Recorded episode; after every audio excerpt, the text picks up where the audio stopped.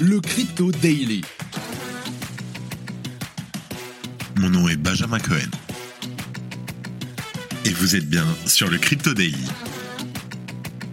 Le podcast qui traite de l'actualité crypto, NFT et métaverse. Dans vos oreilles, chaque jour, du lundi au vendredi.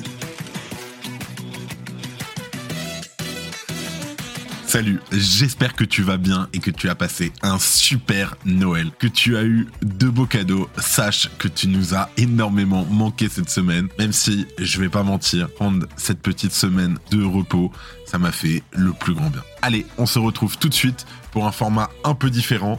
Ça va être un condensé de l'actualité de la semaine dans le Crypto Daily. Fun fact, MicroStrategy a vendu des BTC pour la première fois pour des raisons fiscales, pour acter une perte et donc payer moins d'impôts en 2022. Mais je te rassure, ils en ont acheté plus deux jours plus tard. Alors aujourd'hui, ça va être un format légèrement différent parce que avec la semaine qu'on a pris, on a raté des news qu'on va rattraper aujourd'hui mais t'inquiète, ce sera ultra rapide. Mais avant ça, je sais pas si t'as vu, on fait maintenant ce qu'on a appelé une mini letter où tu peux chaque jour, en une minute, sur Twitter et sur LinkedIn, connaître toute l'actualité du jour dans un format ultra rapide et ultra concis. Et bonne nouvelle, ça sort tous les jours avant 13h. Et après, si tu veux en savoir plus, t'inquiète, on développe dans le podcast chaque jour qui lui sort comme d'habitude avant 18h. Allez, avant de passer aux news, et je sais que ça t'a manqué, le coin du marché.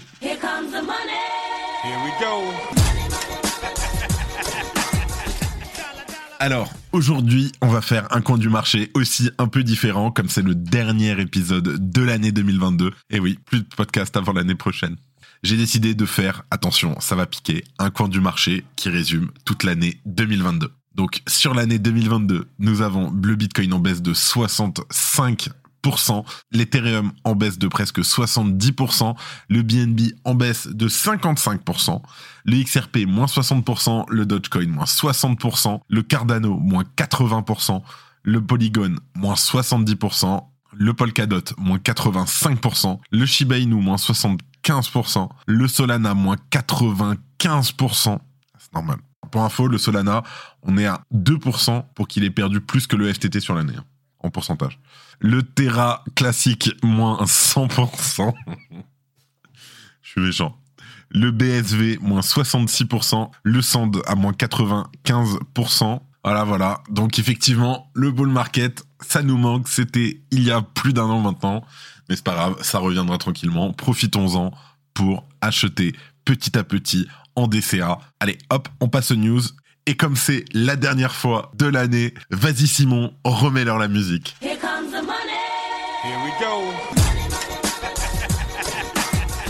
Avraham Eisenberg, hacker de Mango Market, a été interpellé par les autorités à Porto Rico. En effet, il avait confirmé sur Twitter être à l'origine du hack de Mango Market. Il aurait monté une équipe chargée d'exploiter la faille présente dans le code du protocole. Et selon lui, toutes ces actions étaient des actions légales de marché ouvert utilisant le protocole tel qu'il a été conçu. Un élément de réponse semble avoir été apporté par cette interrogation puisqu'il vient d'être interpellé en raison de son implication dans le hack survenu sur Mango Market. Selon les accusations émises à son encontre, Avram Eisenberg serait coupable de manipulation criminelle du marché. La DeFi n'est donc pas un microcosme constitué de ses propres règles juridiques. Alors que SBF est confronté à plusieurs chefs d'accusation, un nouveau document publié mardi révèle l'implication d'Alameda Research dans le financement de ses actions Robinhood. Nous apprenons que lui-même et Gary Wang, tous deux cofondateurs de FTX, ont contracté plusieurs prêts en 2022 à Alameda Research pour un total de 546 millions de dollars. Ces emprunts ont été réalisés pour financer le rachat de 56 millions d'actions Robinhood par l'entreprise Emergent Fidelity Technologies, une société basée à Antigua, détenue à 90% par SBF et à 10% par Gary Wang. D'ailleurs, cet emprunt a servi de collatéral à SBF pour un prêt qu'il a contracté auprès de BlockFi à destination d'Alameda Research le 9 novembre dernier. Est-ce que tu vois le cercle infernal? En outre, c'est un véritable labyrinthe judiciaire qui se dessine avec plusieurs acteurs revendiquant la détention de ces actions. Alors, il y a SBF qui voulait payer ses frais de justice avec ses actifs d'après FTX, Emergent Fidelity qui possède les fonds juridiquement, BlockFi qui demande un remboursement de son prêt qui n'a pas été remboursé d'ailleurs qu'il est quasiment en faillite, et bien sûr FTX qui espère rembourser une partie de ses créanciers. Actuellement, les actions Robinhood sont conservées chez le courtier EDNF Man Capital Markets. Pour l'instant, ni FTX ni SBF n'ont réussi à récupérer ces fonds. On reste sur SBF, libéré sous caution aux États-Unis. Il attend son procès dans une résidence californienne, bien qu'il doive respecter certaines conditions que le juge lui a imposées. Le fondateur de FTX y met d'une vie très luxueuse. C'est sûr qu'il ne bénéficie certes pas d'une liberté partielle, assortie d'un certain nombre de restrictions, mais SBF n'a pas à se plaindre. Il vit dans la maison de ses parents à Palo Alto, en Californie. C'est une propriété estimée à 4 millions de dollars, qui d'ailleurs a été barricadée pour protéger le fondateur de FTX parce qu'il a reçu des menaces de mort, et bien sûr pour tenir à distance les curieux qui font des rondes aux alentours de la résidence, qui est devenue bon une sorte d'attraction touristique. Malheureusement, c'est normal. SBF doit porter un bracelet électronique et est assigné à domicile. Il passe ainsi ses journées dans cette prison de luxe. Ça doit le changer des rats de la prison de Fox Hill aux Bahamas. Toutefois, il peut quitter la résidence pour ses jogging quotidiens en compagnie de son équipe de sécurité et peut également sortir de la propriété de Palo Alto, poursuivre son traitement contre la toxicomanie ou pour bénéficier des soins visant à préserver sa santé mentale. Ouais, bref, il se fait plaisir. Allez, les US il semblerait que l'affaire FTX prenne un nouveau tournant. En effet, Caroline Ellison et Gary Wang, bien entendu, les deux soldats de SBF, ont décidé de plaider coupable et donc de coopérer avec la justice. Concrètement, ils vont devoir accabler leur ancien responsable SBF qui aura bien du mal à tenir sa ligne de défense actuelle, qui consiste pour l'instant à dire qu'il a simplement fait des erreurs et pris de mauvaises décisions. En effet, si ses anciens partenaires racontent par le menu l'ensemble des malversations du dossier, ses avocats vont être dans la mouise. Ça va passer des nuits blanches parce que c'est indéfendable si jamais les deux se retournent contre Sam.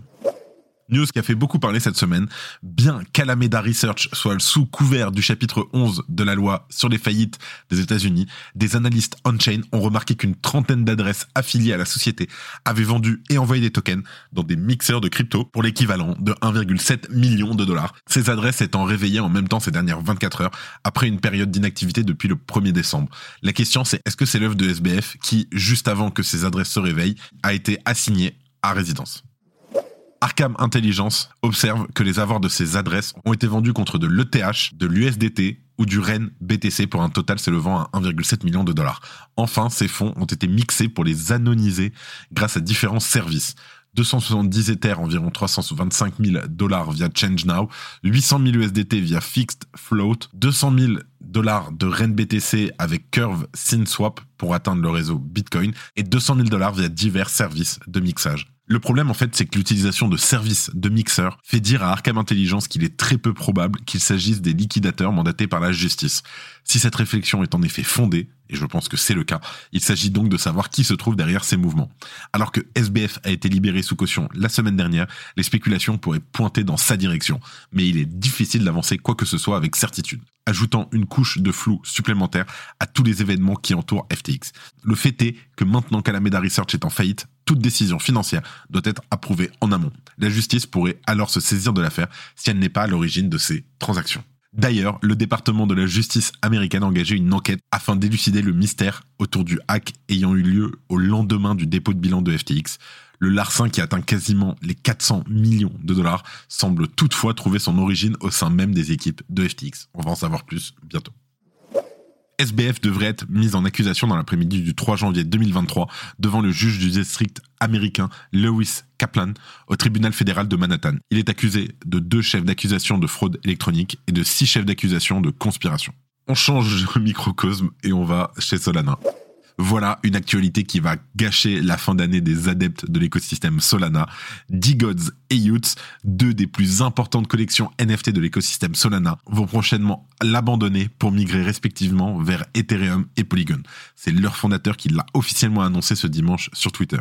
Les deux collections ont été créées sur Solana en octobre 2021 par Rohun Vora, un créateur de NFT qui se présente sous le pseudonyme de Frank D-Gods. Ce sont les deux projets NFT les plus importants de la blockchain Solana en ce qui concerne les volumes totaux. Les D-Gods s'échangent pour un prix minimum de 519 sols, soit 5800 dollars, et connaissent des volumes conséquents, quasiment 2 millions de dollars par jour. Concrètement, D-Gods devrait migrer vers Ethereum et concurrencera très probablement les collections les plus célèbres du réseau, à l'instar des Bored Ape Club ou des CryptoPunk. Quant aux Youths, ils rejoindront Polygon, une solution de seconde couche d'Ethereum réputée pour sa scalabilité et ses frais de réseau moindres. Il y a aussi le token Dust qui est lié à l'écosystème des deux collections et également créé par Frank D. Gods.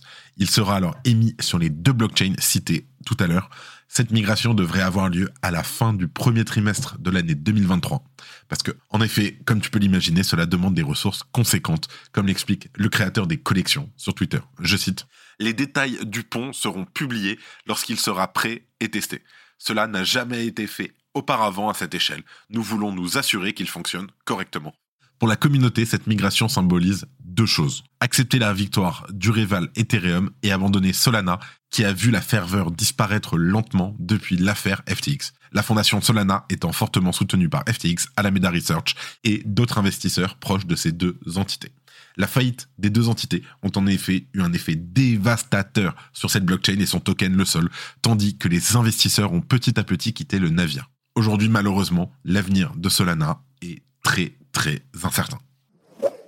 Si tu aimes le daily et que tu veux qu'on continue à te proposer toujours plus de contenu de meilleure qualité, une note et un commentaire nous aident énormément. Merci de ton soutien. Après deux mois à nier une éventuelle fuite de données de sa plateforme, Yuri Sorokin, le PDG de Tricomas, aura finalement fini par avouer que les clés API de ses clients sont bel et bien compromises. Dans son élan de transition technologique et de modernisation, la Chine s'apprête à déployer sa propre plateforme dédiée aux NFT, bien que les crypto-monnaies et le minage de ces dernières demeurent interdits sur le territoire chinois. Le gouvernement continue de percevoir un grand intérêt dans l'univers des NFT et du métaverse. Cette plateforme servira notamment à prévenir de spéculations excessives. De plus, il ne sera possible de s'en procurer qu'avec de la monnaie fiat, les crypto-monnaies étant bien sûr interdites.